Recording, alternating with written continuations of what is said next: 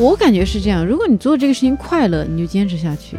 我反正我是一直是因为我做这个事情我就很开心，所以我乐意去探索，乐意去努力。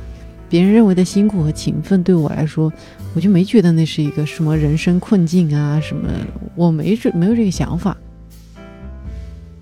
我觉得笑对人来说很重要，这也是咱们痴迷于让别人笑很重要的原因吧。就是你平凡的生活中笑一下，会让生活更好；你苦难的生活中笑一下，会让自己觉得有希望。我反正我就一直对这个事情觉得很痴迷，就是是我觉得我没有特别具象原因说我干这行我要干成什么样，但是如果我我说的东西能让别人很开心，这个事情本身就让我很满足。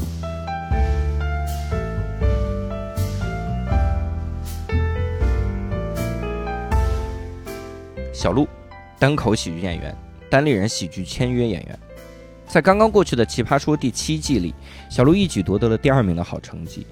作为一个新奇葩，小鹿在这一季可以说是表现抢眼，频繁登上热搜。这么幽默的小鹿是怎么练成的？他自己对于女性做单口喜剧又有怎样的看法呢？这里是无聊斋 FM 出品的对谈板块，用别人的故事聊进你我的心。我是主播教主。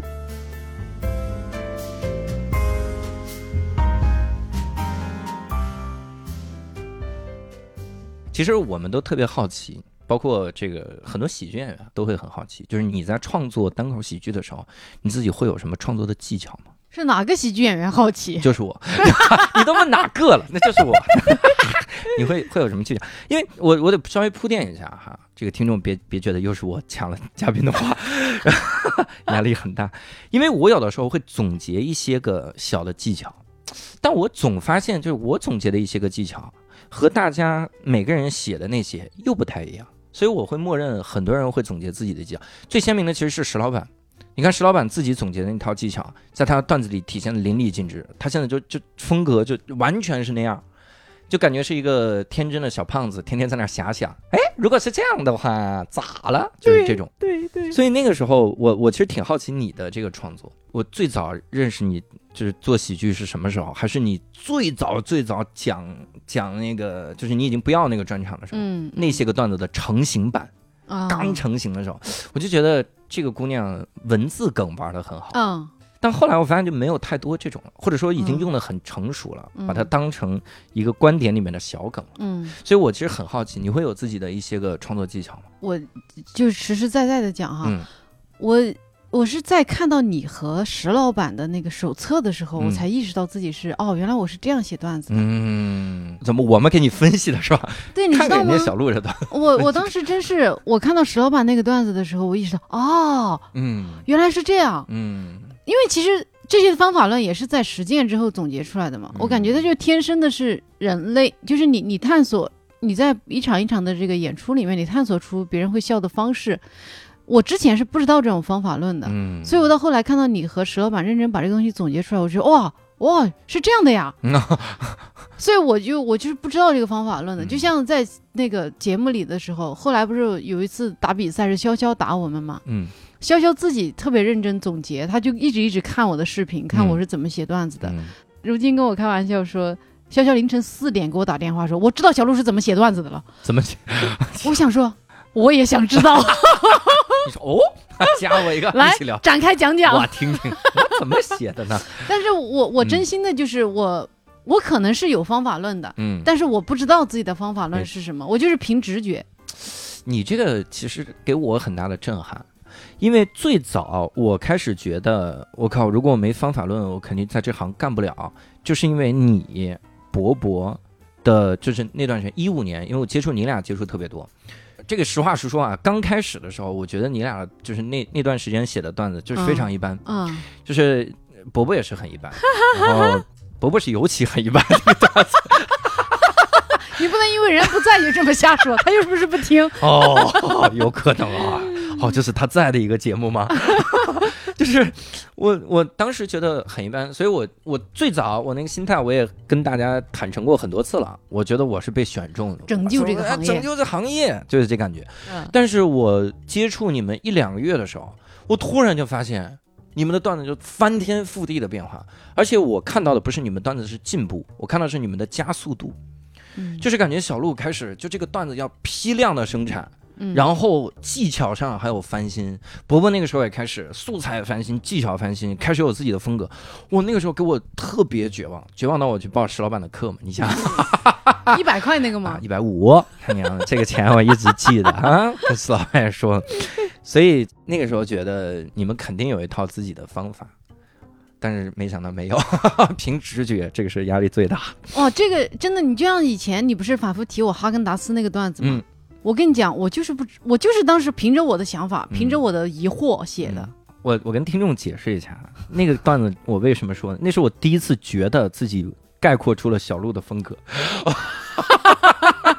今天一听发现想多了。那个对，那个的问题是啥？就是说我就写哈根达斯之前。我就是我没有意识到说，就别人会说你这个段子写的特别好，因为我的反馈基本来自于观众，因为观众的话他跟演员的评判是不一样的嘛，观众觉得好笑就行。像像你刚刚说的，我早期就是很多文字梗，嗯，就是因为我也不太知道。呃，我没有更多要表达的东西。刚刚入行的时候，我的目的就是让观众笑了就 OK 了。所以只要他们笑了，我想想一切办法，只要我就不管是文字梗啊、谐音梗什么的，我就就让他们笑就行了。但是等我后来有一个时期，我意识到，我说，哎，我发现就是像周奇墨，嗯，他在表达些什么东西，嗯，我也想，但是呢，我的内容好像就是我没有，就是没有小鹿的存在，就这套段子换给谁讲都一样，嗯。我没有什么真正说跟我相关的东西，所以我才想说，哎，我其实我要表达什么，我要去努力的要要输出什么，所以我才会去探索自己。好像从那之后，可能也就是差不多就是你觉得有进步的那个那个时间吧。就是我我真的想说，我写一点我真实的情感，嗯啊，像哈根达斯那个，我就不是有个那种素材库嘛，我们喜剧演员都有的，那我放里面好久了。我说，我经常是这样说，哎呀，要写段子了，去把这个素材库捋一遍，看把哪个拎出来写。嗯，就是那个就是很偶然的，有一次我说，哎，要不写写这个吧。嗯，我自己其实很明显感觉到你有两个变化，是什么时候？我最早看你那个哈根达斯的段子的时候，我就说，我说小鹿的风格是这样的，有一个困惑啊，接下来就这个困惑是咱们现实生生活中的。嗯，这是唯一跟现实世界有联系的事儿了。接下来就是脑内世界，后面就是十分钟的脑洞高潮，颅内颅内的脑洞啊！这个讲了十分钟，但我很明显感觉到，因为你最近我非常喜欢那个段子，是那个讲尴尬那个事儿啊，就遇到最尴尬一件事儿，那个就完全是现实世界中，嗯，没有任何脑洞。就如果你仔细想，你会发现他没有任何的说，哎。我会不会当时就没有这个东西？所以我是很清晰的能感觉到这两个段子之间的变化。嗯，就这两个之间变化了很多。嗯，所以其实我很好奇，你刚才说就是最早的时候你的段子里没有自己嘛？嗯，其实这个我最早也有这个困惑。最早还没有自己，我段子都没情绪。就周奇墨只有梗，对只有梗。周奇墨跑过来跟我说：“我说我段子很情很多情绪啊。”他说：“你的情绪就是太奇怪了。”这事儿太奇怪，这怎么回事儿？就这个奇怪，他说站在一个上帝视角嘛。然后那个时候我才开始想，那我真正的情绪会是什么？慢慢会想一些，比如父母跟父母相处，然后怎么怎么样。嗯。那但是那个时候我其实是有想表达的，嗯，就是我一直想表达一些对社会议题的看法，就是那个即使我没有情绪那个事情。所以你有没有那种，就是我一直很想表达这种主题？憋了很久才写，甚至现在都没写出来那种，会有吗？呃，比如说我最新这个专场吧，《女儿红》这个，其实它就是我想表达的，嗯。但是呢，我是在去年把它弄出来的嘛，嗯。你要说我我是就非要表达不可吧，它也没有，只是我觉得我们需要这样的内容，以及我也想。嗯，所以我当时其实是为了做一档节目，你也知道嘛，我们那捉襟见肘，我不是老说我要改版，我要大干一场，嗯嗯，预算一期三千，嗯，干他个天翻地覆，然后不天天你看到我拉着他们几个在写嘛，开会，嗯，开会想东西，然后每次我们都是他们想，然后我就帮我想一些点，想很多点，然后我下去自己写段子，就是我每次基本上说，我要是真的有一个什么东西情绪特别旺盛的话，嗯，我基本上都会就赶紧下笔写。就以前会，我觉得以前存在说，我一个东西，比如说还是还是回到哈根达斯啊，就是说以前存在哈哈根达斯，我当时放那儿，我没觉得说这个东西它能成为一个什么特别好的段子，嗯，但是可能等你有一天你有一些想法的时候，能撑起来，它就变成一个好的段子，嗯，但我现在的话，可能没有说什么东西是，哎呀，我好想写这个，但是我没有思路。一般都是对我来说都是，我好想写这个，一定是因为我觉得有思路我才想写它，而不是说这个主题我好想写，我没有一个说我特别想写的主题。嗯嗯，我会有，就是我有的时候写完了之后，我觉得太浪费素材了，我就哦，你就会想说再等等，是吧？对，就闭了，然后再再一直放着，还是有几个。嗯那你你怎么筛选自己创作的主题呢？比如说你刚才说有思路才会写嘛，哦，那你总不能坐在那儿说。我对穿衣自由有思路了，就哦，那肯定是你遇到了挫折吧？我觉得这个经常会有人问我，就是说关于女性这个单口喜剧演员什么优势劣势这些东西啊，就是我感觉为什么我的段子里好像有挺多跟女性相关的东西？就比如说我其实这个专场，我的最新这个专场基本上就是非常从第一个段子到最后一个段子都是跟我作为女性这个身份有很密切联系的。我以前也是，我觉得很多人问过我这个问题，我答过很多个版本，是在我人生的不同阶段。嗯，但我现在有个感觉，就是说为什么会从第一个专场其实就有挺多跟我女性身份相关的东西，是因为我可能作为一个人这件事情，在我的发展道路上我没有发展受阻太多。嗯，但我作为一个女性这件事情，它会让我在跟外界碰撞的时候产生挺多负面情绪的，产生这个东西的时候。喜剧演员的本能是，我要把这个东西写成东西，写成段子，或者写成 sketch，写成漫才，就是你不同的喜剧形式去转化自己的负面情绪。嗯，我觉得为什么会有这个说很多女性的段段子，可能就是跟这个有关，不是说我刻意去创造，而是说我在自然成长的过程中，这些东西让我碰壁了。遇到，嗯，我我记得有一次啊，就是有一段时间，单立人每次一介绍你，嗯，就说说小鹿的段子。然后，尤其是石老板特别喜欢说小鹿的段子，有一种独特的女性视角。嗯，好像我记得你还写过一个事儿，说是说过还是写过这样的段子，就说什么女性视角，这就是我的视角。嗯，那是很自然的一个视角，就不要刻意强调这是女性视角这样。嗯，所以我那个时候是第一次开始，就说实话，以前也没琢磨过。嗯，我第一次开始琢磨，就说女性做喜剧。他会遇到哪些优势和劣势？嗯，以前我也看了你的写，接受了那个采访嘛。嗯，你说幽默会消解女性的性感。嗯，我没我没有感觉。嗯，就是因为我没想过这个事儿。嗯，所以我我真的就在想，我说你是不是会遇到很多你观察到的女性的优势和劣势？嗯，会有这种？我觉得女性做喜剧在有一说一啊，在目前这个环境里是有优势的。有优势，有优势的。为什么？呃，你你是两方面吧。一方面，这个整个社会大环境来说的话，现在大家愿意听到女性的声音。嗯，就是你非常客观的一个现实，就是我们在台上骂男朋友是 OK 的。嗯，吐槽男人各种东西，但是一般男生你要是吐槽自己女朋友，很容易被。被观众讨厌，对对，这这是一方面哈，就是说，呃呃，这整个大环境，这个不是说有对或错，就是这是一个客观现实，嗯，这是一方面。另外一方面就是我说的优势，就我刚才跟你提到的，就是我作为一个女性这件事情，还让我挺碰壁的。嗯，那喜剧演员都知道，碰壁才会产生负面情绪，嗯，只有负面情绪才会有段子，嗯，而且你我明显有这种感觉，你肯定也不会有这种感觉，说你会觉得女性演员比自己能力差。你肯定没有这种感觉，至少我没有感觉到你有这种感觉。对我的确没有，不要加那个至少，一加了至少显得我很 有城府。哎，我咱俩笑声差不多，再应该没有人骂你了，或者是有同样的人来骂我了，就是咱们笑声都很夸张。哎，我我我现在已经有一个习惯了，就是我知道他们肯定会骂我的笑声，所以我现在在看什么，就看他们不同的形容。哦，当你默认他们会骂你的笑声的时候，你去看他们的形容，你其实能学到很多的。你你你如何概括自己的笑？你你有什么词？豪爽，豪爽，对吧？你看我以前也是，我说我笑的很魔性，但我发现我很可悲，我想不出第二个形容词。后来他们给了我很多，他们说教授，你有没有觉得你的笑笑起来特别像淫贼？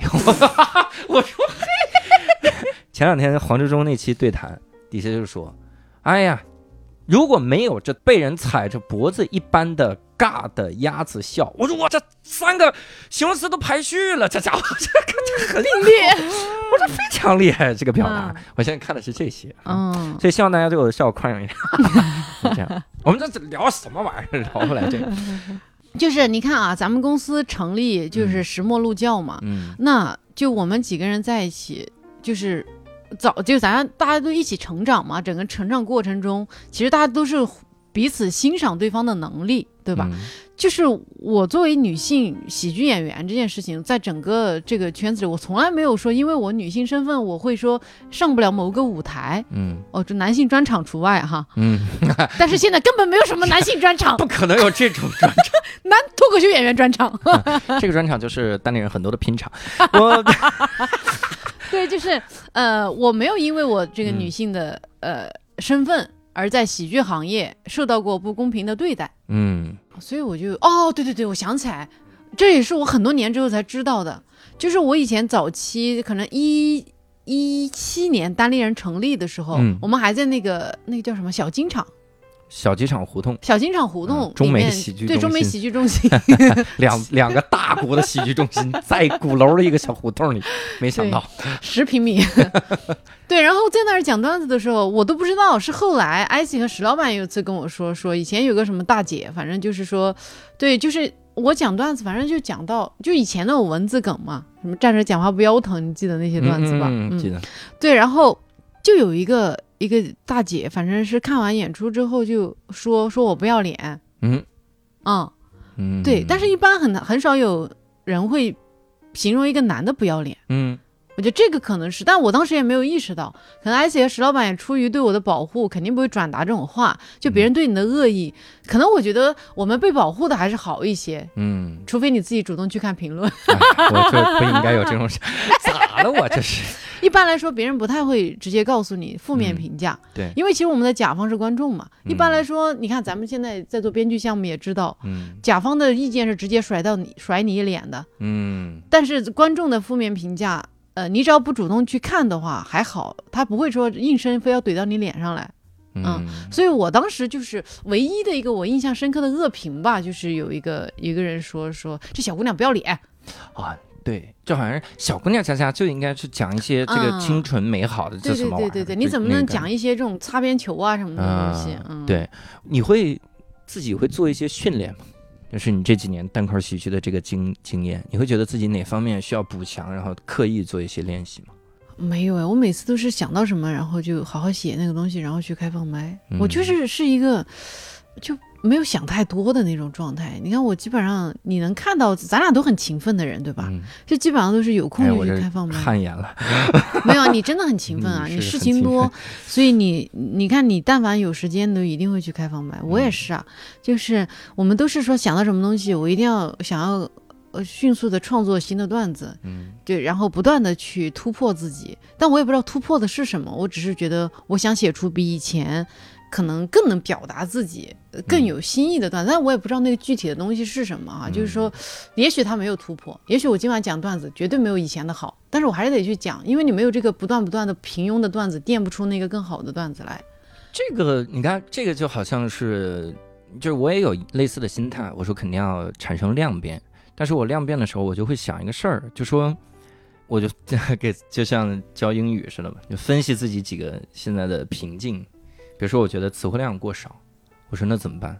能不能形容出来一种表达？思想不够深邃。嗯，我我所以那个时候我会去看一些书。嗯，也许它会对我的段子有用，但事实就是证明它没有什么比例，就是这个事儿。但我会希望我往但是这个方案，我我觉得其实努力之后的改变是潜移默化的。嗯，问你你真是我帮听众来解答这个问题。其实小鹿有一些训练。只不过你觉得没有训练啊？我在每次演出的时候，几乎都看到小鹿在拿着本书，不是同一本哈，这这叫 一七年到现在，一四年到现在，一四年到现在，拿着《论语》，拿着《论语》，孔子都出来，说别说没那么多句子，拿个鱼单独《论语》吧，要不然这个，因为每次我都都会看到，包括咱们现在做一个编剧项目哈，这个编剧项目。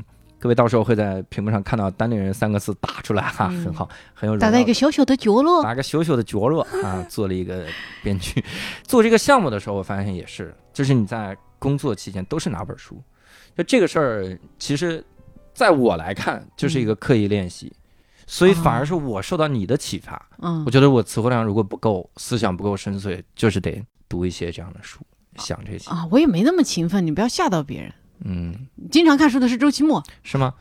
那你这屋子里这三百多本标着已读的书，我我这房子，我跟你讲，咱们住这个这个这个招待所呀，咱们现在住的这个招待所放三百本书都没有地方可以住了。这标着三月已读这三本，这才几天？这才三月二号，三百本已读，三百本已读，光标这个标了两天吧？这种，其实肯定有，我我是觉得。我估计你是潜移默化，呃，对对，就是我，我觉得可能不同的人获取新知的这个方式不太一样吧。我碰撞出新的东西，经常是跟别人交流，我就跟别人聊天，讽刺别人或者让别人讽刺我什么的，跟跟开玩笑啊什么的时候，也能碰撞出一些新的点，然后我会自己心里默默记下来。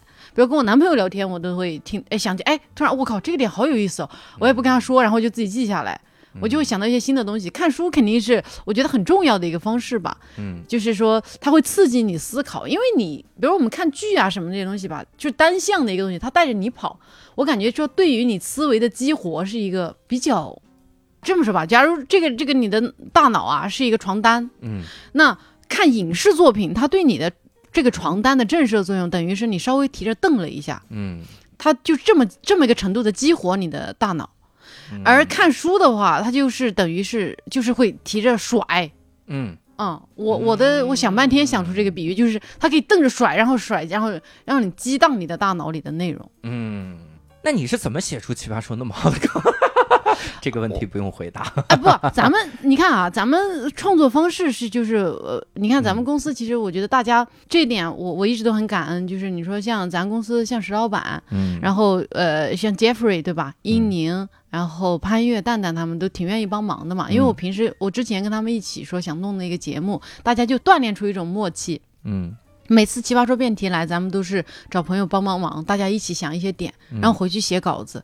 那我觉得是因为我本身我的段子风格可能还是比较契合奇葩说。我觉得不是说是我在这个时候怎么会这么能了，而是我平时的风格就有点像。你看我平时讲个什么东西，基本上我我也是很清晰的说，用一些逻辑东西，然后和一些表演呈现来告诉大家说，哎，我说这个对不对？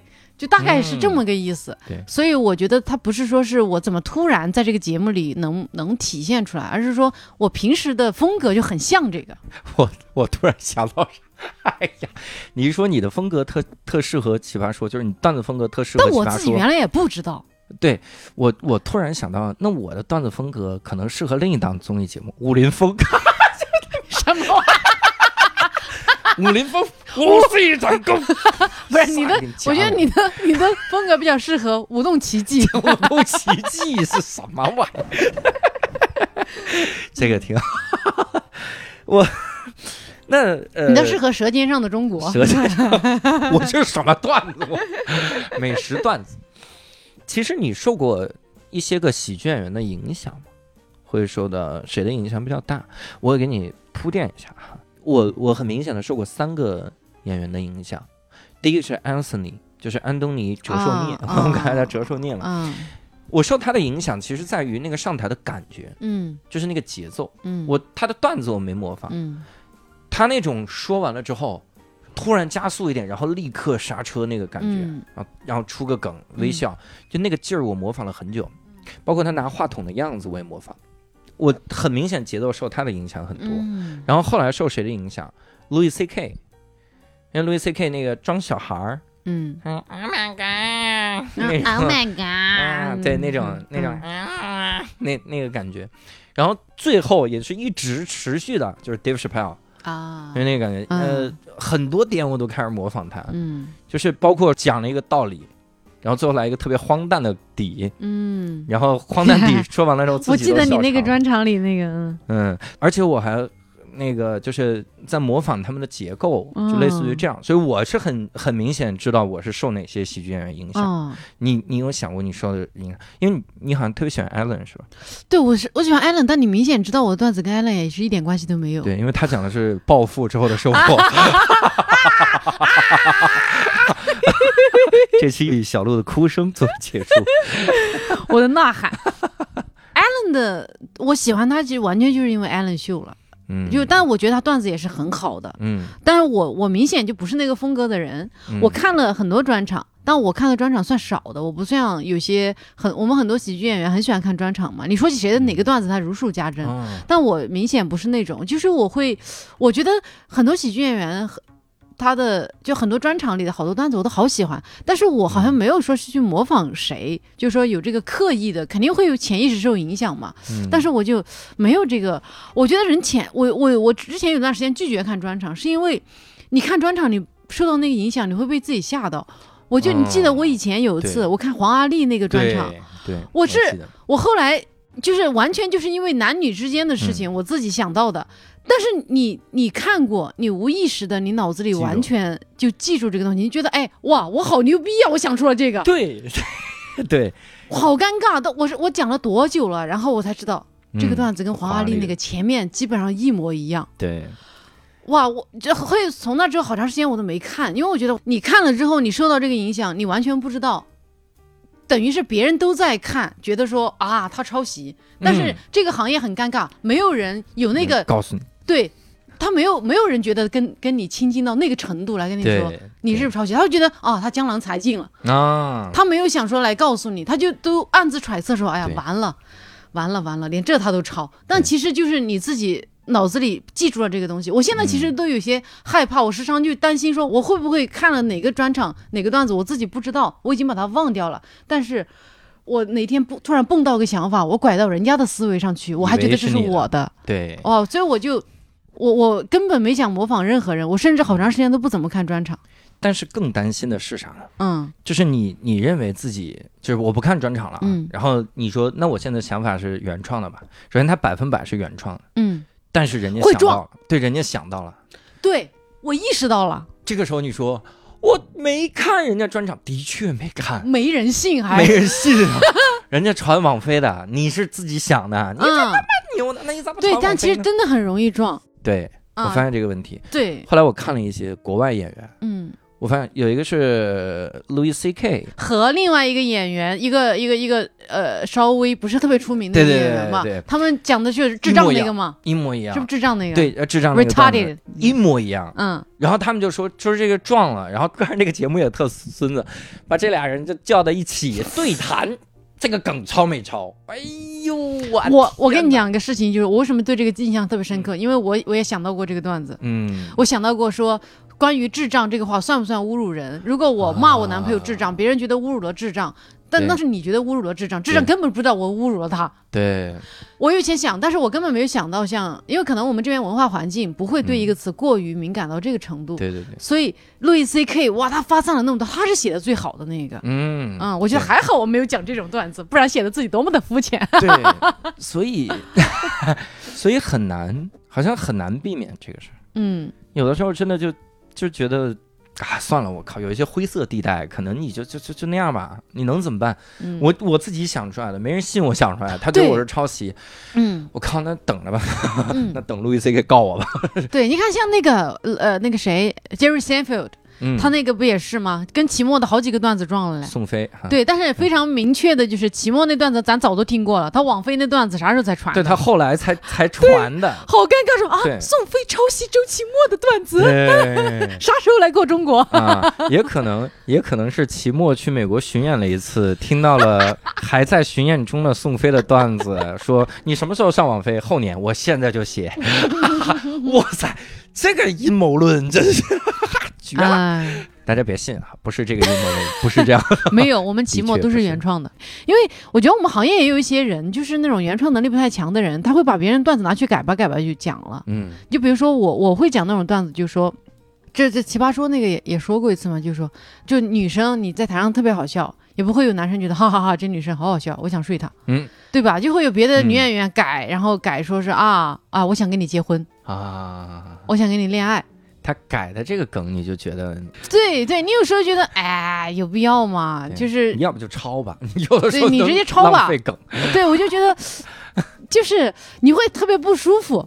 对，就比如说还有就是你你在呃，比如我段子里会讲一个梗，然后就是说我说我形容什么东西，比如说呃，形容我的电动车是电动车界的什么什么什么，嗯，别的人会把这句话拿去用，嗯，但这个其实就是算抄袭。因为对于我的段子来说，这是个笑点。对，这是你的表，这是我原创的一个表达。对，哎，然后你要讲那个内容的时候，你也把这句话拿去说，然后这你每次说这句话，观众都笑了。对，他其实就是抄袭。对对，但是你很难去说揪着别人说，你别给我，你别说这句话，这是我说过的。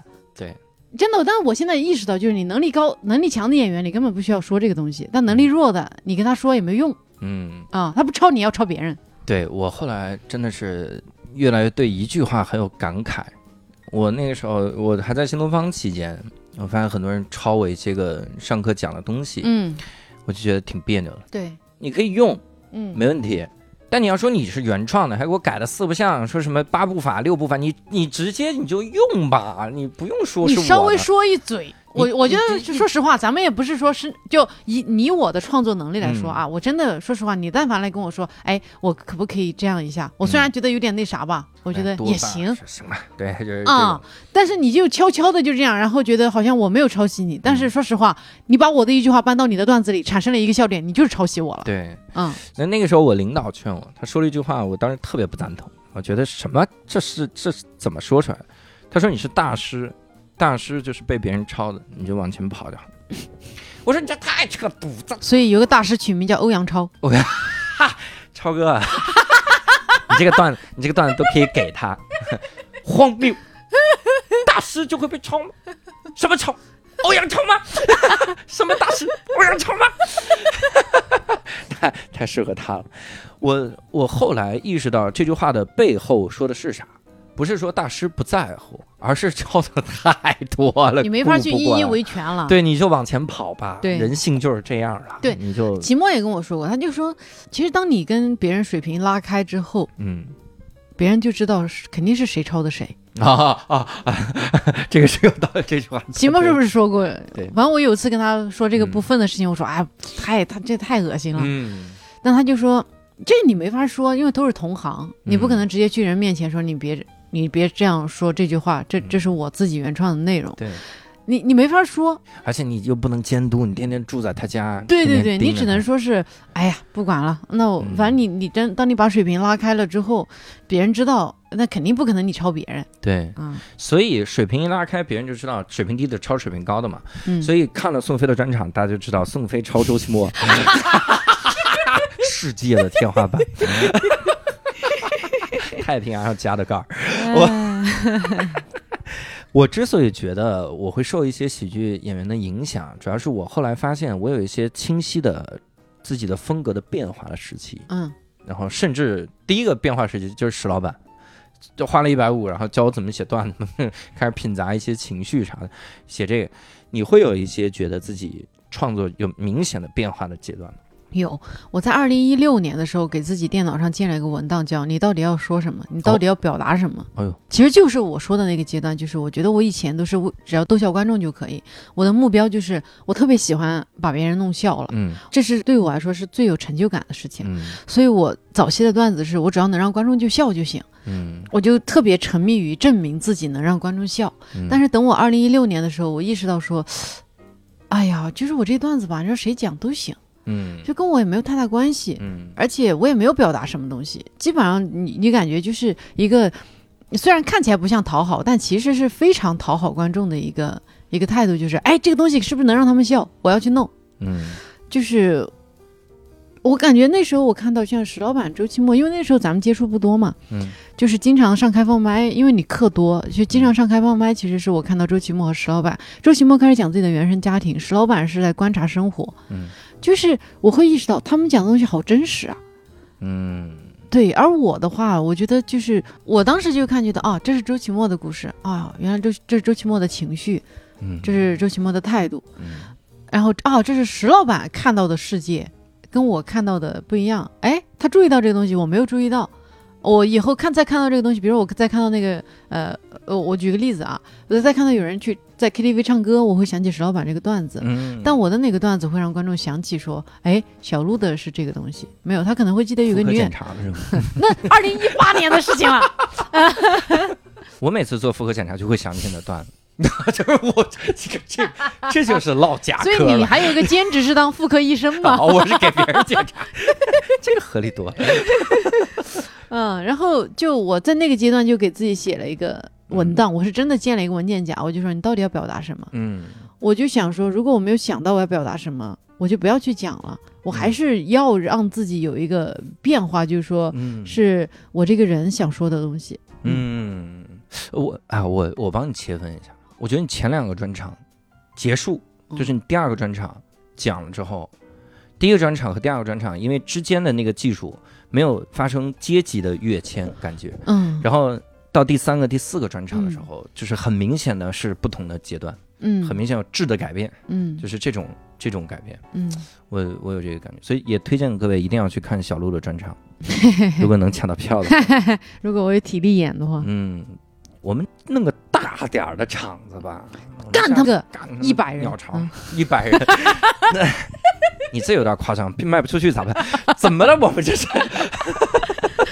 哎哎，教主，我发现就是从咱们认识到现在，我觉得你好像一直对什么在剧场演出啥的，就咱们早期是在小酒吧什么的嘛，对你好像有这些执念。我发现我就很，每次我听你们这些执念的时候，我觉得哇，还有人有这种执念。嗯。然后像齐墨说，希望有一个酒吧能够每天去都有演出在进行。嗯。哎，我说哦哦，对，好好呀，这个，就我就一直没有执念。就我对于演出这个事情，它规模的扩大呀，什么这些，我一直都没有执念。对我，我最近的执念有点像池子做那个俱乐部，嗯，他那个种 club，嗯，他那个种 club，我就觉得有个小酒吧，你每天里面能能有笑声。讲一段，嗯，讲讲讲那种挺好。的，嗯，呃，过两天这个执念消失了，我觉得我没有那么多表达欲，嗯，我说我也想，但是像那个那个 Joe Rogan 是吧？嗯，那个 Joe Rogan，Joe Rogan，他就是每天都去演出，哎，他只要有空都去。嗯，我觉得我特别希望 Joe Rogan 多牛逼，人家还有自己一个特别牛逼的博客，对，基本上是顶流博客，对，真的是美国的顶流，就他就是你未来的发展方向啊！有一个顶流博客，每天去演出，妈呀，哎。那其实我已经做到了，我这 我这收入也，你只是每天那个演出是免费的。顶流呢，就是在某一个小平台顶着流，你至少是单立人的顶流。单立人顶，现在有点顶不住了，这个谐星聊天会越来越猛。你干死李东就好了，谋杀李东，买过来。我因为那个执念是啥？我后来稍微有点缓解，嗯，我在试图管理自己的期待，因为执念是个笨头。就你没达到那个事儿，我是不会选择任何的放弃的念头的。嗯，但一旦达到，我就怕我我的人生就崩溃了。嗯，放弃了。你比如，我想开千人的演出，今年我的目标就是进千人的剧场。嗯，那么一旦我发现我开了可能一千人的剧场开了，嗯，那我后面的事儿呢，就是一直开一千人的。嗯，如果万人呗，如果卖不了票呢，那就再多多宣传，再弄票，好像就是一直在重复了，找不着奔头了。所以我试图在换新的执念，就我的新的执念就是，比如说要表达一些当场要表达的东西，就是当下要表达的，然后每年出一个专场，剩下所有的念头都把它写成段，然后传到网上去。哦，所以有执念的人有一个毛病，我不知道你是不是刚好是反面。有执念的人很难享受一件事哦，你因为你目标感太强，对目标感太强。你说我演出享受不享受呢？我我我演专场真的很享受，我一演完专场就想下一场什么时候演，赶紧演，因为我现在失落感太强了，就一演完专场就想我靠，好好想演，再来一次，就刚才那个那部观众来一次，甚至就让我活在刚才那一个小时，甚至有这种感觉。我跟我跟谁说来着？我前两天我有的时候啊，我会。莫名其妙选一个人跟他交心，太好笑了吧？对，关键是，关键是对方没意识到你在交心，我嘣儿我就把我最心底的话跟人家说，你这就属于心灵强，哎呀，对吧？你突然就等于是在思维上突然想跟对方进行一些交流，深入的交流，就是这种。我有一次跟谁来着？我突然跟他说，我说我最大的目标就是做二十四个专场。弄出二十四个专场，一个专场一小时，我讲二十四小时。所以这二十四个专场叫二十四笑，二十四笑，哎呀，完美，这一套专场。对啊。然后我当时说的是，我的原话，我跟他说，我说最好的就是一直讲，然后每天从第一秒讲到最后一秒，最后累死在台上，这对我来说是一个最完美的事儿，就是我一直活在笑声中，死也死在笑声中。然后对方说啊，那中午吃什么呢？就是你拿着你的真心，你。突然扔出了一句真心，对方没接着。你这你因为你这只是就是准备有点突然，太对对方完全不知道呀，仓促。对方就讲这这么快生死了吗？对方也是可能是有点过觉得过于沉重，然后需要转移一下话题。对你真是目标感很强的人，我觉得我我其实很佩服你这样的人的。我我一直觉得，就真的是人的不同擅长的地方，就是你知道吗？我我有时候觉得，如果我做一个事情，我紧张到你那个程度，以及我在意到你那个程度，我就不干了的。哦，对，我觉得你特别能承受，就是你你特别对自己特别狠，这是我我不知道啊，就是我的一个观察。就咱们认识这么多年，我觉得很多事情其实对你来说，你可能非常紧张，你非常害怕。但你还是会去为此努力，而且你特别害怕失败，但你还是会去为了赢得胜利去努力。我觉得这是一个强者的表现。但我自己可能就我害我因为害怕失败，我甚至都不想去参与。嗯，这是你看，虽然你老说你你各种焦虑什么，但我觉得你你这个是我一直觉得我特别希望自己也具备的一个东西，就是焦虑啊，为难自己。啊，就是到你这儿这个词儿听着就很别扭。没有，我我我很佩服一点，就是说你好勇敢啊！就是你可以冒着一个风险，因为我知道你是一个很敏感的人，你可能比我敏感多了。然后你什么东西你特别容易受挫，然后特别容易难受，但你还是会去去奔那个东西。我觉得。就像你说，你目标感很强，这是你这种目标感强的人会就展现出来的一个一个特质。就比如说咱们做这个编剧项目，我觉得，比如说你们组很厉害，但咱不能说所有东西归到编剧身上，说编剧特别牛逼啊。嗯。但是我觉得它是有它的必然性的，就是说为什么能完成的顺利，然后最后出来的结果好，我觉得跟你的这种目标感是分不开的，就是你特别希望能够。获得这种认可和荣誉，然后你会一直努力的去。我觉得现在我们整个社会缺乏这样的精神，就是说去拼，不管别人怎么看，我就是爱拼，我就是勤奋，我就是想赢，怎么了？但很多时候大家都缩着，其实我都有丢丢缩着。我我可能说今年稍微不那么缩着了。嗯，我以前都是有点缩着的。我不竞争，竞争什么？不想拼，不想比，我就自己默默的耕耘就好了。嗯，但是我觉得你这个这个精神是我一直觉得很佩服的。嗯嗯，因为这是我们钢七连的精神。士兵突击，这个 是 多少年前的剧？我们刚七连，这是 亮剑精神，亮剑，这啥玩意儿？但是你，你刚才说你有点回避，比如竞争之类的啊。但跟自己比呢？比如说你，你有没有瓶颈期呢？那个时候不就是很明显发现自己创作不如以前了吗？嗯，以前哎文思泉涌啊，这段时间一个写不出来。哦，因为我我可能就还好，就是我每次。我要写段子，一定是我想写段子我才写，我没有说不想写，我逼着自己写。我不想写的时候，我就没从来没逼过自己写，所以我不存在那个说啊想不出来啊。所以我等于是导致了，就是说我想写我才写，我不会说我去写发现我写不出来。嗯嗯，那看来就是我总会受一些名人名言的影响。嗯，我有个想法挺逗的，我自己觉得挺逗。嗯，就是人对名人名言会有印随现象。第一眼看到的就是真理，后面都反驳不掉这个名言。哎，这个还挺有意思。真的，就是我，我第一眼看到的关于这个职业的事儿啊，是来自于井上雄彦。嗯，他说，漫画家是想画就画，职业漫画家是不想画的时候逼着自己画，职业就是向上的力量。我就记住了。后来大家再说什么说，哎呀，要享受这个职业。我说，人家井上雄彦说过，心中会有这个，所以我。一旦有了这个印随之后，我就开始在身边找例子，找石老板。你看石老板每天坚持写半个小时，有什么用呢？的确写的就是那样。你如果从意思上说，就嗯，然后你从结果上来说，这个已经完全论证了那个他井上雄彦的话不对。井上雄彦，你在后来也没有太多作品。我这个，哇塞，现在越来越膨胀。哎，反正我的一个感觉就是说，呃，当然我这个也不是说说说我是多么的厉害啊。我的意思就是，你看，我虽然说我每次想写了，我我才写，嗯，但我经常想写。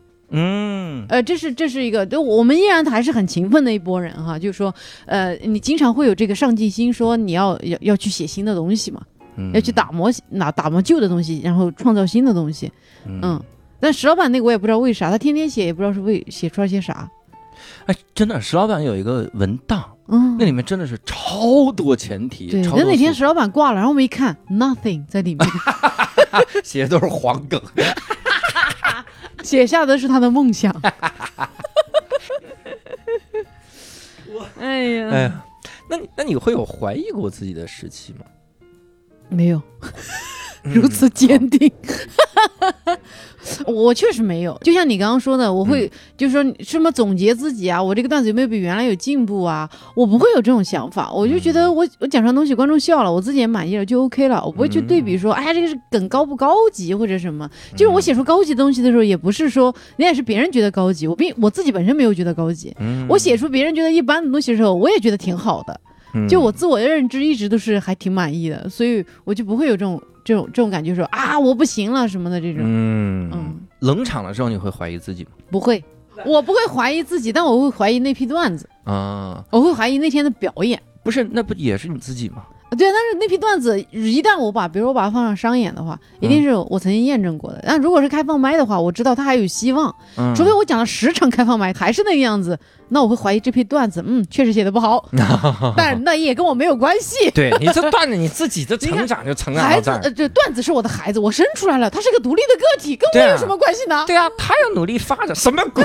那不是你创的？他不行，那是他不行。他也是个泥娃娃，要说你孩子也是个泥娃，与我何干？与我何干？大家都要有这种心态啊！各位听这个节目的单口喜剧演员们都要有这个心态，与你无关。上班也应该有这个心态，就是领导说你这工作。怎么总做不好？哎呀，领导啊，我这个项目啊，我把它写出来之后，他自己就发展成这个样子。你说这个，我帮你批评这个项目。对呀，这样心态人就会活得很快乐，轻松自在。嗯 那比如你，你会收到比较在意的评价吗？那个时候你会怀疑自己？抱歉，我插插一句啊，听众朋友们，我不是在一直在逼小鹿说他怀疑自己。这只是我把一些问题串联起来的方式。你现在知道我怀疑自己的方式了，那么就是看一些评论。大家教主友善一点吧，真的不要再骂他了。有什么骂就冲着波波留守去吧，多骂骂他俩吧，让他们心态崩一崩。我印象很深刻，有一次有个人骂我。我以前我觉得我在线下演出基本上没什么太多恶恶意的评价嘛，因为基本上来看你的，比如看专场肯定都喜欢你的。那看拼场的话，偶然看到你，他要不喜欢你，他喜欢别人，他不至于说花精力来骂你。但是像奇葩说之后，我当然也没有受到太多骂。但是有一次偶然的是点开一个奇葩说的热搜的标题进去，就是跟潇潇、姜思达和史航老师他们打的那一期，嗯，就有人，我突然看到一个评价说，看到潇潇和姜思达本来还挺想看的，突然看到于小璐哈，真是巧克力上沾了屎啊！哦，哇塞，我觉得这个形容还。挺有意思的，别出心心。对，但我就觉得很好奇，就是因为我也不知道他为什么讨厌我，他也没有具体展开。我挺想点个评论说展开聊聊。他是在夸你，他在说你以一己之力推翻了历史的车轮，因为那叫巧克历史，巧妙的克服了历史。我们啊，哎呀。呀呀呀呀呀！各位，我这好多类似的梗都会在那个编剧的项目里体现，你等着吧。巧妙刻掉历史，巧克力史，完美，我觉得这个很好。不得哟，记下来，送给石老板。那那个时候你你什么想法？对，就我没有，其实我在奇葩说上说的观点，从来不对个人有任何的这种，或者是是，就是我我觉得奇葩说上的观点没什么攻击性。嗯，那我也不知道他为什么讨厌我，就是因为我一般觉得像咱们做喜剧的人，其实都挺喜欢，挺希望别人喜欢自己的吧，对吧？就是你希望别人给自己释放的善意，因为你在台上给别人释放的也是善意，你就特别希望别人喜欢自己，而且你觉得我那么努力的让你开心，你为什么讨厌我呀？你也不知道为什么他讨厌你，嗯，所以就是当时会有点费解，但是我我呃，我觉得好处也是每次别人问我有没有人骂你的时候，我能想起这段这句骂我的话，嗯。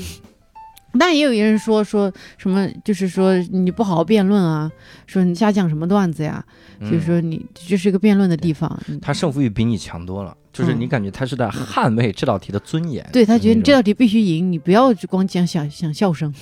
对，会有好的比较在意的评价，就是小鹿好好笑啊，哈哈哈！我比较喜欢的评价，我刚还看到一条，就有一个女孩跟我说，她最近在找工作，嗯，特别。崩溃，然后无意间看到我在奇葩说的几个片段，让他特别开心。嗯，然后他觉得好久没有这么笑过了。嗯，他说突然就感觉还挺有信心。就是我觉得笑对人来说很重要，这也是咱们痴迷于让别人笑很重要的原因吧。就是你平凡的生活中笑一下，会让生活更好；你苦难的生活中笑一下，会让自己觉得有希望。嗯，我反正我就一直对这个事情觉得很痴迷，就是是我觉得我没有个特别具象原因说我干这行我要干成什么样，但是如果我我说的东西能让别人很开心，这个事情本身就让我很满足。嗯，所以像之前有一个人跟我透露过一次，我觉得当时我也挺震惊的，说他有一个朋友抑郁症嘛，然后想自杀，后来看了我在奇葩说的片段，太开心，然后取消了轻生的念头。对。哇，这个而且是他拜托那个记者转转告我的，嗯，功德无量。我当时就觉得哇，原来我们这样的人就是一个看起来特别不正经的职业，对，能有这样的作用，我觉得啊，好好啊，就你更有那种说，我们一定要让更多人看到自己，嗯，因为这样的话，你不仅是对自己的一个成长，对别人来说，甚至有时候能成为拯救。对你真的是不知道你在。哪个瞬间点燃了谁眼中的那个火焰？嗯，那那个时候你会有压力吗？就是我有，万一我垮了是吧？对呀，他 那你垮了，他也不在意你了啊！垮了只是不在意，没有人说哇，他好不好笑？小鹿不好笑了，我要去自杀。没有，哪会我轻生念头？应该不会哈，应该不会。就是从那个那个回来了，人家好好生活了哈。的确是这样。我有一个小担心是啥？就是因为我我讲了，我最后那期我淘汰那期，嗯。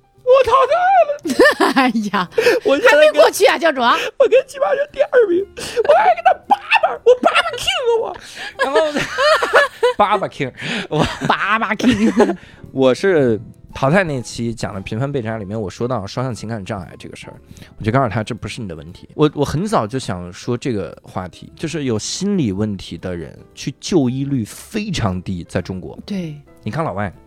心里稍微不舒服就看心理医生，各种病咱们都没听过。我天哪，我还听过一个叫什么胖虎大熊综合症，你听过吗？胖虎和大熊，真的是那个综合症，我都会觉得那中国这么多人肯定有啊，你百分百会有啊。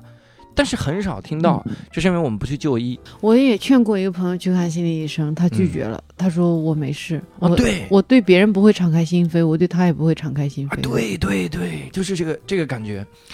所以他们不去，但是我在节目里面说出来了嘛。我说，那很多人认为这是一个很奇怪的病，实际上不是啊，不是你的问题啊，你得了就是运气差嘛，得上这个病了嘛。然后很多人就发私信来。勾起了共鸣，感谢我嘛，嗯，就说啊，他也有这个双向，双向情感障碍，说也在治疗，该怎么努力，怎么样？有一个问题啊，问的真的是我有点扎心，就是我我会动容，他就说，你你痊愈了吗？我说我痊愈，我应该是因为我 我你还在吃药的吧？我没有，你不吃药哈？我我从来就没吃过药，哦，因为我远离压力源，哦，我最早的时候我一知道有这个病，医生说说你如果再严重一点。就开始吃药，嗯，我说那我索性我就远离压力源嘛，嗯，后来我我能感觉到我有压力，是因为我又得了一个叫神经官能症，这是真的生理性的病了，嗯，你的右胸口会出现心绞痛，我一直是这个右胸口经常心绞痛，你感觉我操我心脏病要犯了，哎我怎么捂的是右边？啊？就是这种神经官能症，是奶的问题吗？是。奶。练胸练胸啊，胸练的有点两边的片儿一定要均衡。你这一边五公斤，一边五十公斤，多少有点夸张，撑着了。我神经病，我撑着了，我还不知道。然后那个时候，我后来没去查，因为我觉得它不影响我生活，所以我觉得我是痊愈了嘛。所以人家问你痊愈了吗？我说我痊愈了。然后他就有一句话就特动容，他说：“谢谢你让我知道这个病还能治好。”那他说我我一直在吃药，但我特绝望，我都不想吃了，我就觉得一定治不好。我说一定能治好。因为在我来看，治好是什么？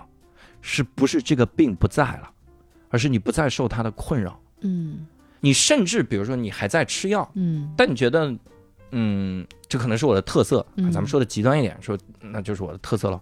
双向情感障碍，一年有几个月觉得自己可牛逼了，嗯，有几个月觉得自己什么都干不了，啥事儿都不想干，那可能这是我特色呀。我这个人可能就是这种伤春悲秋，我可能是一个小说家呢。你哪怕你有了这样的心态，这个病都算痊愈。嗯，所以我当时特别特别感慨的就是这些私信。嗯，但我的压力就来了，我特别怕我表现不好，人家对我失望。比如说，已经有了，有一个有一个观众说我特意买了你新专场的票，啊，我这个新专场真的是好的，我自己都哎呀感慨，就是我又走上了一个新的人生阶段，就这种。但是他听完了之后说，为什么没讲双向情感障碍的段子？我说我因为我没写好。嗯，没写完。因为这个段子最早我就开始写，我写了三四年了，嗯，还写不好，嗯，因为我想不出来我到底要表达的是什么。我我说那我就从专场里拿出来，我去弄一弄。但他有一个朋友听了我的点映，他听到了我点映里面讲这个段子，他朋友告诉了他这个专场里有这个段子，嗯，他来听发现没有，嗯，但他也有这个类似的病，嗯，他就发私信说很失望。那个时候我其实挺揪心的，嗯，当然他后面还说，那你这个你的专场介绍里还介绍了这个，你是不是多少有点虚假宣传了？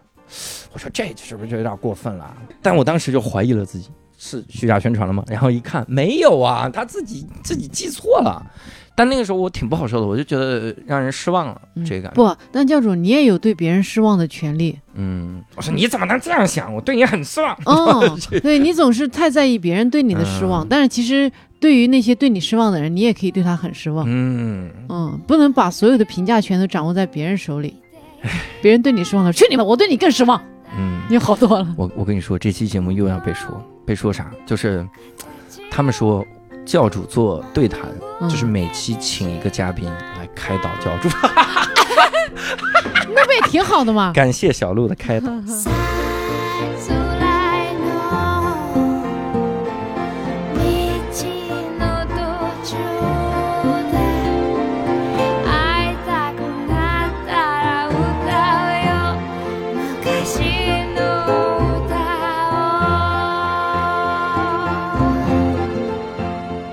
小鹿来自云南，这个在常规意义上你不太会认为出笑将的地方，给了小鹿如此幽默的性格。当年只身一人选择来北京做喜剧，放弃了律师工作的小鹿，自己又是一个怎样的人呢？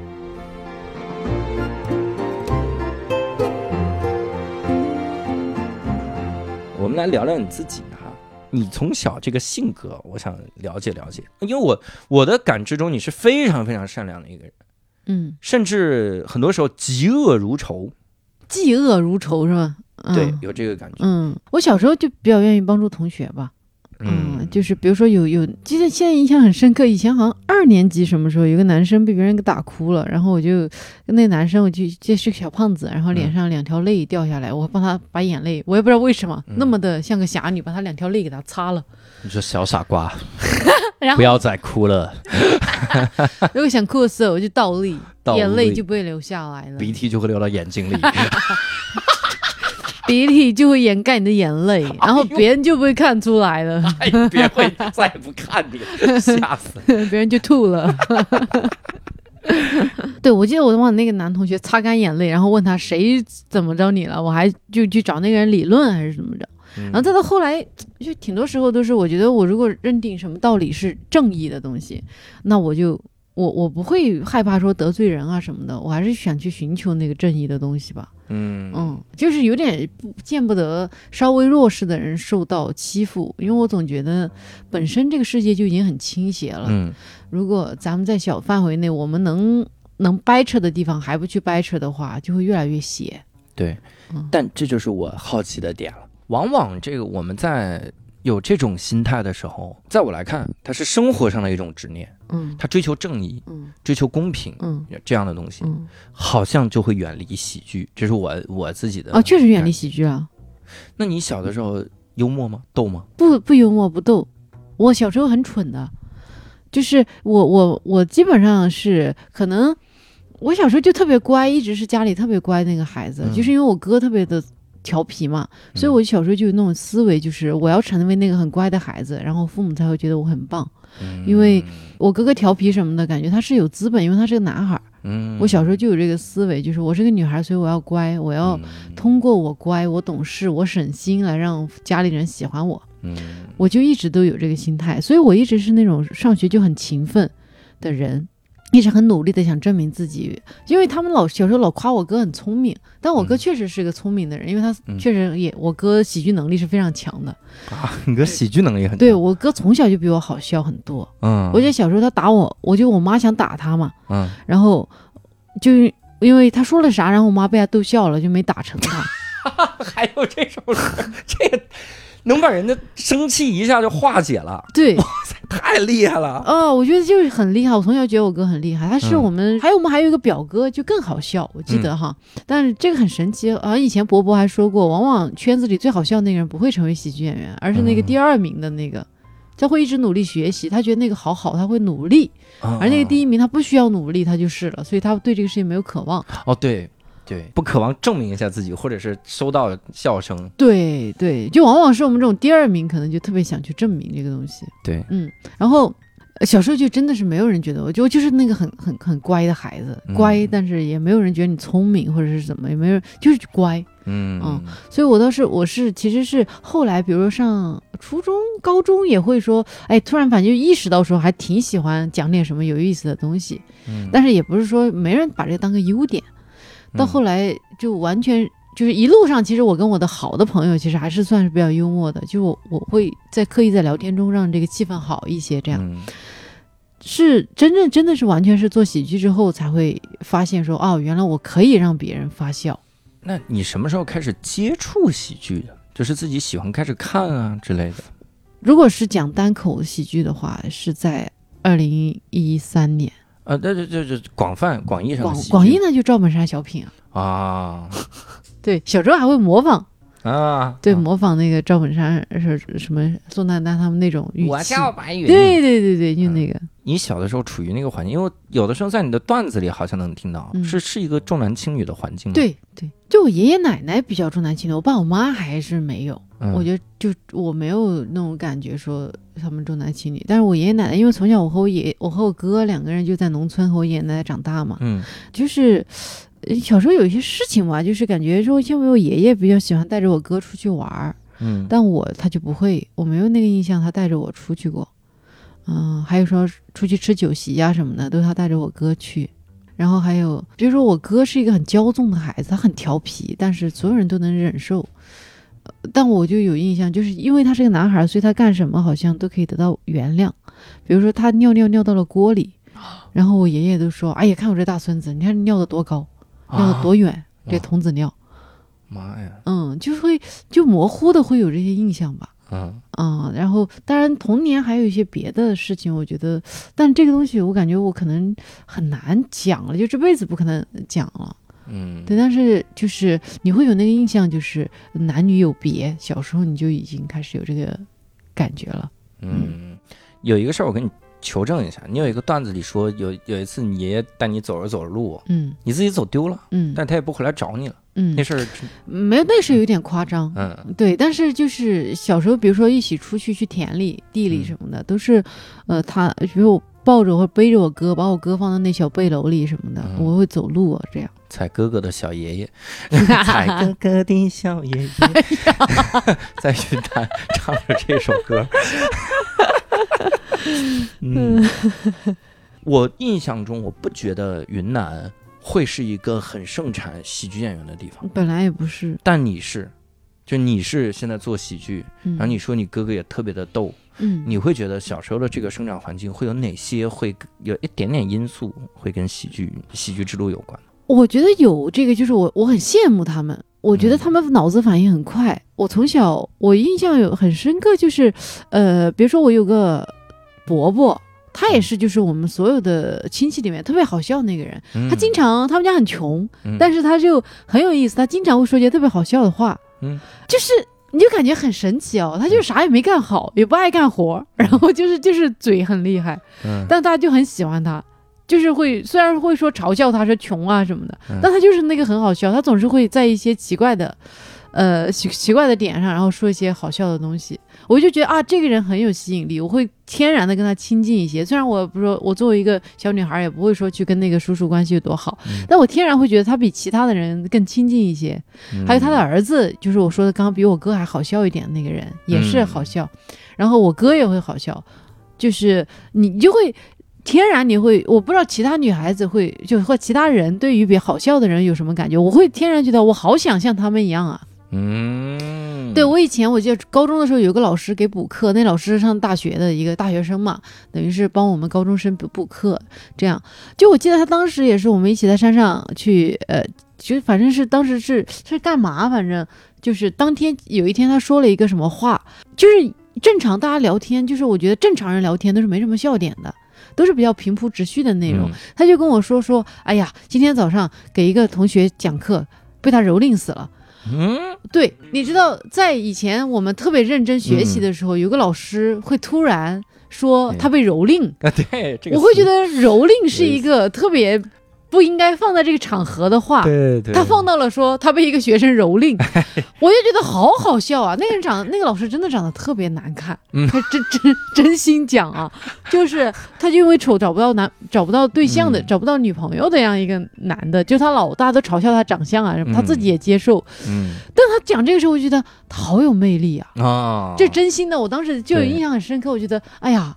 我觉得如果跟这样的男，不知道为什么老是一下就想到结婚啊，就觉得哎呀，跟这样男的结婚应该很好。对，哎，这个有意思。对，就天生从小你就会对这东西很有向往嘛。嗯嗯，我最早的向往，我发现我走偏路了。嗯，就是我我是当年高中的时候有一英语老师，男的，然后他讲题特逗，就是他讲英语特逗，他讲那个 prefer something to something，嗯，就是。偏爱这个，那个。他举例子就是说，如果中午我我吃什么呢？I prefer 火煎饼 to 火烧，我就觉得特 逗。然后他还多举一例子，他说你自个儿中午就在那琢磨，我是吃煎饼呢，还是吃火烧呢，还是就喝水呢？还是就喝水这选项？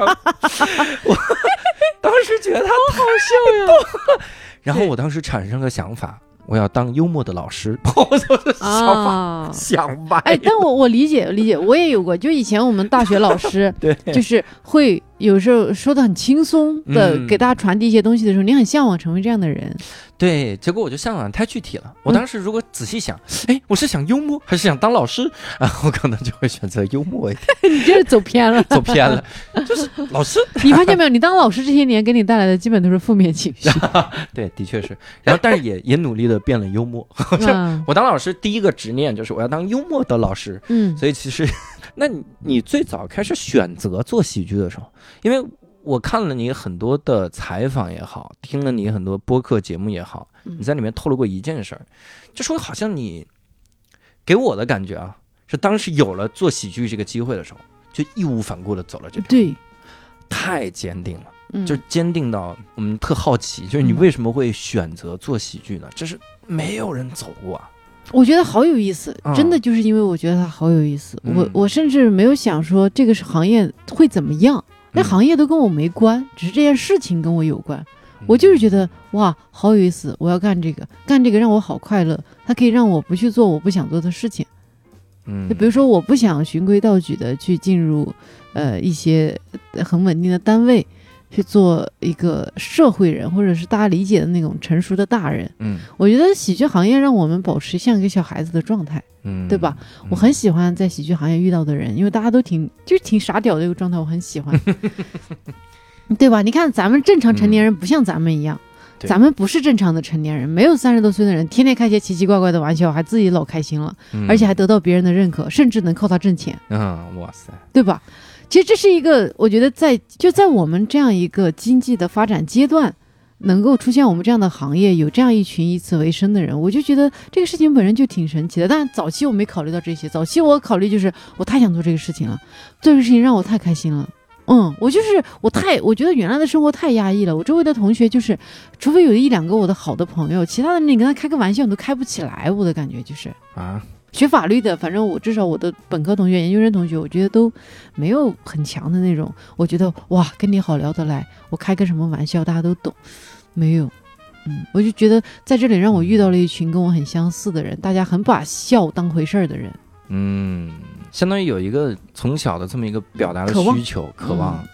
一直被压抑着，嗯嗯，工作不能。我终于找着了，就是那种感觉。你说你来北京就是为了做喜剧？对对，我当时觉得哇，我在其他任何城市都不可能一边正常工作一边做这个，而我到北京来，我能做这个，我就要来北京。嗯嗯，然后早期你看咱其实也没啥收入的嘛，一直是其实很长时间靠这个都是没有收入，咱们不都得做点别的，做做自己正正常一份工作，然后来做。但是我觉得我能做这个本身我就特别开心。嗯嗯，如果是特别开心的话，为什么不去更大的平台开心呢？这个问题啊，嗯，我先解释一下我的动机。嗯，好像听起来我每次都问，比如我问石老板，你怎么不去效果呀？啊，问谁怎么样？这个问题其实是最早我问自己的。嗯，所以我其实很想知道周围人的一些个答案。这样，因为我没有觉得那会让我开心。嗯，就是我现在，比如说呃，日常的演出啊什么的，就是以前期末还说我，他说感觉你今天一天到晚啥也不想。就忙忙，就是忙忙忙忙忙忙忙忙各种事情，就很开心。我其实事实是就是这样，就是我，你比如我今年上奇葩说，也不是说我过于的积极主动去，就是人找过来了嘛。然后也因为我做这个女性超车指南这个节目，我意识到，就是你一点名气没有，嗯，你啥钱也拉不着，嗯，公司一个月就给你三千块钱，你咋就一期就给你三千块钱？化妆师还有两千呢。嗯啊，你这化妆师这么贵吗？不是化妆师，你让他画几个人嘛？哦哦，你画几个人，他咋可能给你便宜嘛？这是特别便宜的价，化妆师了，跟你一天，跟你们团队一天，给你这个价格很便宜了。我咋做呀？我没法做，所以我想说，钱你肯定不好意思找公司要了，因为公司本来就没挣钱，这半年没挣钱了。对，那我自己。就是为啥拉不到钱，也是因为你没名气，别人不愿意不相信你嘛。嗯，所以我就说，恰好那时候奇葩说找过来，我就去试试呗，就是这样。所以我没有那个心态说，觉得啊，我要去让更多人，就是我非要红，我非要挣大钱。首先我都不知道说红了能挣多少钱，这个事情我一直都没有概念。嗯嗯，我问过一些红了的。嗯。他们说：“的确说不太相关，就是挣钱和红不太相关。哦，是吗？对，也有红了的就穷嘛。哦，有名的穷人。嗯，就听着就就因为穷出名的，就是感觉是著名的穷鬼，有名的出了名的穷。这 这个人好像不太对。我们回顾一下这个喜剧的开始哈。那你你有想过你喜剧之路的终点是什么？这其实有两个问题了哈。一个是你脑海中想要把它做成什么样？”然后可能还有一个是会在什么时候不做？哦，我没有哎，我就是像我刚刚跟你说的，就是你看，你看你会有阶段性目标，其实我一直都没有极强的目标感，可能也是因为我的懦弱，就是我觉得我没有目标，我就不会失望。老有人问我奇葩说你的目标是啥，我从来没有，我的目标就是我这一场我把我的段子写好，我我所有的目标在于观众观众的笑声，观众的认可。嗯。这就真的是我的目标，因为我知道这个是我的能能力范围内我能去尽力达到的。而至于说你会遇到什么样的对手，对手有多强，这些才是真正决定你能走到哪里的东西。这就我真的是无法控制的了。嗯，所以我基本上是一个定短期目标的人。所以说，你不管是参加节目，还是说我每每年的专场，我其实都是到年终了。比如说我来捋我今年的专场是什么。嗯，我每次都是顺着我的感觉，我去多写东西，多写东西，然后让自己有的选。然后像整个人生发展目标，比如说当年是因为 Allen 就开始做喜剧的，我不也做了个福禄秀嘛，嗯，然后一起没，嗯，对，就是当然那个我也知道，那个是我作为自己一个试炼的一个东西，对，但是我对于长期，我未来我觉得我就是。我我可能不想定一个具体目标，首先是不想失望，另外也是也是可能对变化的敬畏吧。就我我不觉得我定了什么东西我就一定能实现，嗯，而且我觉得定东西没实现也是无所谓的一个东西，只是我就不想给自己去放一个东西在那，让自己老想着这个东西，而是每一步去尽力做好，然后拥抱下一步。嗯嗯，所以你至于说我将来，我肯定可能将来我的目标是想做一个节目吧。至少是，但我也不知道是一个什么样的究极是一个什么样的节目。嗯，只是我目前会想说，先做一个小节目，嗯，是什么样？但是我不会觉得说我要把这个节目做到最大最强。也许说我练练手，觉得啊不行，我要搞个新的，我就搞个新的去了。嗯，最早 IC 问过，就他说想了解一下演员们他自己的这个最终的目标。嗯，我说我最终目标就是线下开千人的专场，然后线上开线上有当自己的节目。嗯。我最近一段时期越来越在想啊，线下千人快了，就线上千线下千人专场开了之后，嗯，我的状态是什么？就是在演，在演，再演，再演。嗯嗯嗯。线上的节目开了之后，因为我仔细看了那个谁，就是小崔 Trevor Noah。嗯。我本来以为我说能主持今夜秀啊，太牛逼了，每日秀啊。嗯。那他多牛啊！那那些多爽啊！这样的生活，嗯，我就发现他就是周一到周四盯在那儿，早上开会，然后下午就写，然后就编剧写，跟编剧一块讨论，然后就录，然后录完了之后，OK，开心，然后周一到周四这么干，周五、周六、周日去偶尔去个加拿大，嗯，演个演个小节目，讲讲段子，嗯，然后呃为自己的专场巡演。他做了这个之后，他就没时间写自己专场了。你看 Trevor Noah 后来没有专场，对对。不再写，他就他就是因为钉死在那儿了，段子全在节目里聊了嘛。对对对，好像我就发现，那你做了线上节目之后呢，那就是一个节目一个节目一个节目。对对对，我们老说量变到质变，嗯，但质变完了之后呢，又回归到量变，嗯嗯，就是你你质变完了之后，下一次下阶段的量变，嗯，就再好像就再没质变，嗯，就人生是个倒的。那那那个叫什么线，就是圆锥曲线，倒着这么过来，有个顶点，嗯，那个顶点是发生质变的时候，嗯，后面又回归到量变，感觉那个时候就不知道喜剧的终点是哪儿，嗯，讲死那天，有可能。反正我我还挺期待我们老我们特别老的时候还在讲段子的，嗯，我就觉得不知道啊，就感觉我们这我们因为是做这个的，算是第一代人嘛，嗯，我这两天其实我特别我在思考，因为我马上快三十岁了嘛。嗯，我这两天老在思考人变老这件事情。嗯，就最近老有人问我三十岁你焦不焦虑？我觉得三十岁没什么好焦虑的，我们好年轻啊。嗯，但是我真的有点害怕六十岁。嗯，是有这个。你从六十岁的自己回望现在的自己，每一天都好年轻。嗯，就是哇，你没有理由不珍惜现在去做自己想做的事情，然后就是认可自己年轻这件事情。我们虽然会开玩笑说自己老了什么，但我们真的很年轻。嗯，但是我们。必将会越来越老，而且我们真的在迈向老这个事情了，这真的让我很恐惧。我觉得现在我们等于是可能有特别多希望，特别多可能，但是我们等一下唰一下过到了，因为我们三十年已经过去了，嗯，你这三十年你也没觉得有多慢，嗯，马上下一个三十年就来了，我就时常陷入这种恐慌之中。我觉得等我六十岁的时候，我还会像现在这样快乐吗？嗯，就我还是会有一个特别激情澎湃的事情去完成，觉得有进步、有希望吗？还是说到那个时候，我觉得希望都不重要了，成功都不重要了，反正已经老了。我觉得，哎，我每次想起这好悲伤。不要随便尿到裤子里，非常重要。那个时候想的是吧？对，我我想过这个事儿。我想的是啥？就是我有我是乐观派，我觉得我六十岁的时候，这个世界会发生天翻地覆的变化。嗯，那个时候六十岁不是事儿，因为我看了一个关于超人工智能的探讨。嗯，他说人工智能很聪明。嗯，大家就想超人工智能会不会统治世界什么的，威胁人类？有一部分是说，就超人工智能就是远远超越人类智能的。嗯，对，理解不了神，人创造出了神。嗯，是这样。他说。有一部分悲观派，就是他们一定会弄死人类，因为人类阻碍了他们嘛，他们高等就往低等弄嘛。嗯，还有乐观派是这样的，就说你在初始的时候就告诉他不要作恶，他会帮助人类。嗯，乐观派说的一个点就是因为有了超人工智能，嗯，那么我们能第一次消除死亡。嗯，就人类没有死亡了。嗯，哎，以前我们觉得死亡好像是个哲学的注定。嗯，但你后来就发现。实际上，死亡是你的器官，就是它是一个物理世界的衰竭，嗯，你的器官的衰竭，嗯，解决这件事儿就好了，嗯。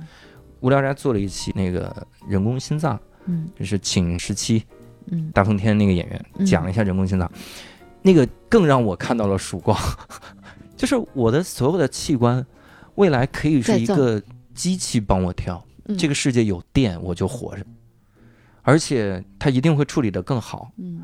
我我期待那一天，所以那个时候反而觉得六十岁不是个事儿，嗯，但我但我其实那个时候就产生一个更大的悲观，就那个时候我想看看九十岁什么什么样，一百五十岁是什么样，两万岁是什么样，我想好像就陷入到了对永生的恐惧，我就反而想这种脑洞奇怪。我觉得有时候我发现我哎呀，最近确实对这个问题觉得挺。我不知道为啥，可能最近接触的人年纪都稍大一些，我从他们身上看到那种真正的对年龄的绝望。就是他们虽然功成名就，他们还是害怕老。对，就感觉对于这些所有的什么都拥有的人，唯一能威胁到他们的就是时间。时间。所以最近就经常想这个东西，但我突然有一天就突然想到，可能真的能给自己极大安慰和安全感的是同龄人。嗯，就是我们这些好朋友会一起老去。嗯，我们将来可能到六十岁、七十岁，如果还能动，咱们都还能讲专场，还是有同样就这些一一起一路陪我们成长的人，他们到那个年纪了，他们我们也是他们的同龄人啊，嗯，他们就是可能就像就年轻的人可能不会来听我们段子了，但是他们还会来听我们段子，我们还是像现在一样，我们在分享我们作为一个爷爷奶奶的一些吐槽的事情，年轻的我们的孩子。可能我们有孩子后代什么的做了喜剧演员，在吐槽我们这帮老，嗯，然后我们在台上吐槽他们，然后我们一起又是用不同的视角来解读这个世界。台下的人也是我们差不多同龄人，或者是年纪更小的人。然后我们到时候写的可能是三十岁以下禁止入内，嗯，等我们我们七十岁，然后办个专场，五十岁以下禁止入内，五十岁以下入内。我们办了这个专场，然后前面都是各种段，然后最后咱们几个站在台上说：“哎呀，如果石老板能看到这个就好。”石老板五十岁瞎五十岁的时候，石老板他瞎了，什么？他吃瞎了？他？哎呀，聊个轻松一点的哈。你因为你给我的感觉，尤其是参加了奇葩说之后的感觉哈，嗯，是往死里忙。这真的是我感觉，我每次看到你的时候，都都是一个灵魂都被榨干了的状态，就感觉非常忙。那你你会有什么爱好吗？其实，教主，我发现我忙，你发现没有？我奇葩说这种忙，真的蛮忙咱们这个项目。嗯，就是因为我，我如果说去忙着做奇葩说的事情的话，我应该，嗯，就是说应该是还能挣是能挣一些钱的。嗯。但是因为咱们整个公司都在做这个项目，嗯，等于是我我没法在关键的时刻走，嗯，而每一天基本都很关键，我就没法走。等于说很多这种其实就正常人的思维，其实算是比较能挣钱的时间吧，嗯，以这以以这个节目的热度，嗯，我应该是现在是我我可能过去这些年以来最能挣钱的时间，但是我现在在做这个项目。所以其实你看我忙，基本都是忙这个项目。咱们这么多东西要写，这么多内容要完成，所以我其实并没有忙着去挣钱。嗯，我感觉我现在真正在忙的，真的是为了忙着一起证明我们公司的能力很强。嗯。是吧？就是我们整个公司现在都扑在这个项目上。其实大家，你说，咱们要是自己去接商务啊，什么挣钱，我们肯定能比做编剧挣的钱多。但是咱们得做，对吧？就咱们其实说很多很大程度上，像对我们来说，就是赔钱做项目。嗯。但你得做，因为我觉得我们都有这个意识，就是对我们公司来说很重要。对，首先告诉各位哈，这个项目在三月底应该就播了。嗯。所以可以及时关注一下，关注小鹿的微博。我我，如果你听我我的微博，我们肯定会转发，我们玩了命的转发。每天我作为幕后人员的转发，黑幕后人员的转，幕后黑手啊，到时候你听一些梗，你就能听出来一些 新演员的影子。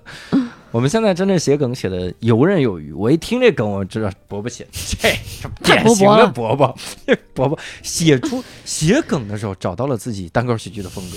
哦，这这是我的风格吗？这是这个风格。感谢你能驾驭我的风格，感谢您驾驭我的风格。嗯那你会有一些平时的爱好吗？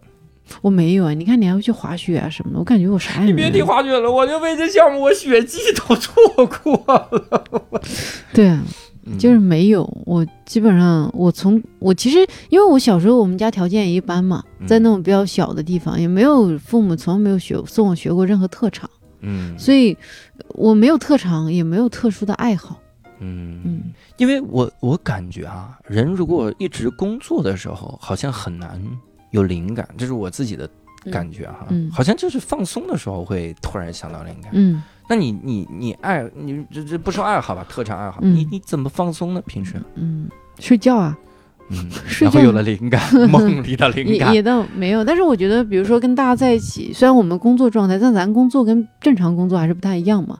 我觉得跟大家在一起，就是我们不工作，在我们工作的时候，其实创造很多笑点，我也很开心啊。嗯，就我不会属于说我们工作并不无聊，对吧？嗯，其实咱工作还是算是所有工作里面比较好的那种了，就是你自己喜欢的。嗯嗯，那你一定要找到好的工作伙伴。我靠，我跟你讲一个 Jeffrey 今天发生的事，就是我们在聊哈尔滨那同乡会那期的老翟啊，老翟今天上那个车，潘越也上那车，潘越就感慨说：“哎呀，我离三十岁越来越近了，怎么办？好焦虑。”Jeffrey 说：“我就没这焦虑，因为我离三十岁越来越远了。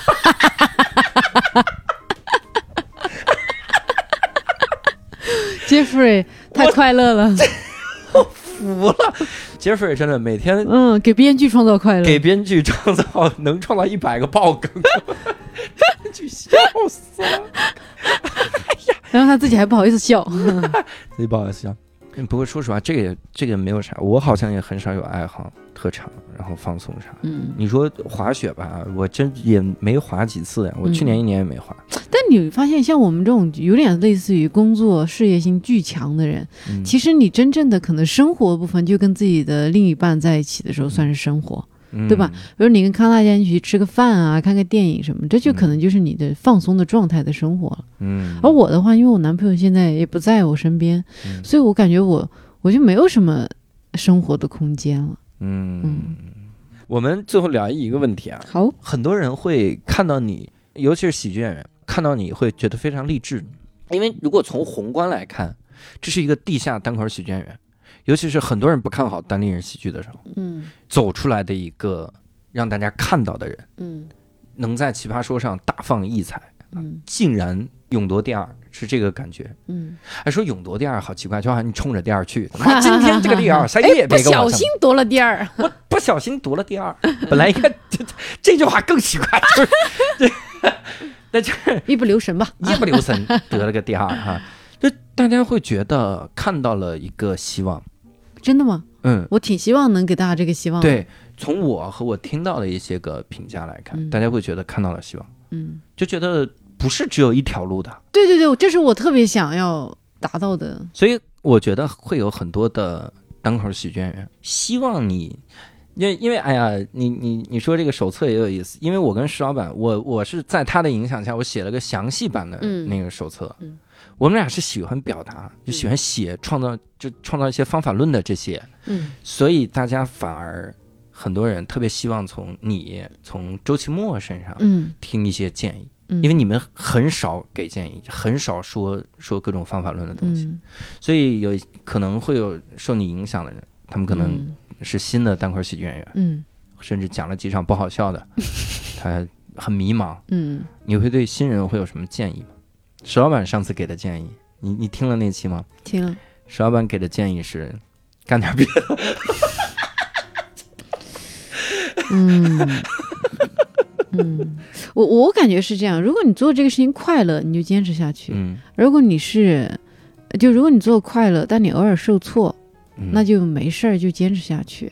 而如果你做这个事情，就你你不是特别快乐，嗯，你有过多的其他的想法，那你应该可能就是你需要刻苦的去去实现吧。因为像我，反正我是一直是因为我做这个事情我就很开心，所以我乐意去探索，乐意去努力。别人认为的辛苦和勤奋，对我来说，我就没觉得那是一个什么真的说什么人生困境啊什么。嗯，我没这没有这个想法。嗯，但是随着这个行业越来越成熟的话，肯定会有更多的人，就是冲着这个门槛低，能够迅速上升，被看到这个来的。反正就不同的人。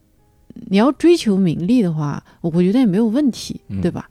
那可能我没法给追求名利的人有什么建议，因为我不是这样的人。建议不要从你身上找建议。对对对对对，建议你走开，不要 不要从我这里获得什么无用的经验。而 如果是真的就是做做喜剧就本身让你很快乐的人，我还是希望你能坚持下去，因为我觉得这个行业需要有这样的人。希望你也能从中找到快乐，也希望这个行业能持续不断的给你快乐。嗯，就我这个比较悬了，就是因为我确实没什么方法论给别人。嗯，我我给你来一个更具体一点。前两天我收了一个私信，这私信说教主我上了十字开放麦的舞台，观众特别好，笑点特别低的时候，我的段子就好笑；观众稍微严格一点，别人段子好笑，我段子不好笑，我该怎么改？我该不该再坚持？感觉是个辩论。你收到过这种，就你收到过这种类似的微信没有？或者是？从来没有。有有人说什么？你你招你们招脱口秀演员吗？什么这种招哈？这感觉是一个，这是国企的，这你这有时候误解觉得有工资吧？可能是。你们是批量生产吗？对，以前他们问新东方老师是。你们的课上的段子是统一写呢，还是这怎么给写好送过来？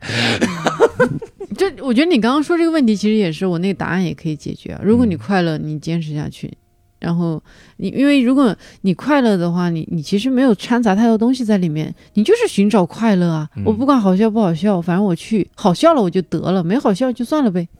然后下次再去，因为对你来说就是一个正向的东西。如果不好笑，你也不会有那么强得失心，因为往往是你觉得我一定要通过这个得到什么，那么别人的不好笑会让你觉得有巨大的伤害，觉得完了，我靠这个挣不了钱了，我没法靠这个一夜暴富发家致富了，你才会有这种强负担。而如果你是抱着这个目的说，哎，我做这个事情本身就让我好快乐呀，只要观众能笑一笑，我就很开心，那你会得到一些一直得到的都是正向的东西。所以你一直是这样的，嗯，就只要大家一笑，你就超开心。对他不笑，我会小失落，但是我也不至于崩溃，因为我觉得他不笑，我也没失去啥呀。嗯，我还得问一个关于自己的问题哈，你考虑过什么时候结婚吗？没有哎。你会把他纳入人生的一个？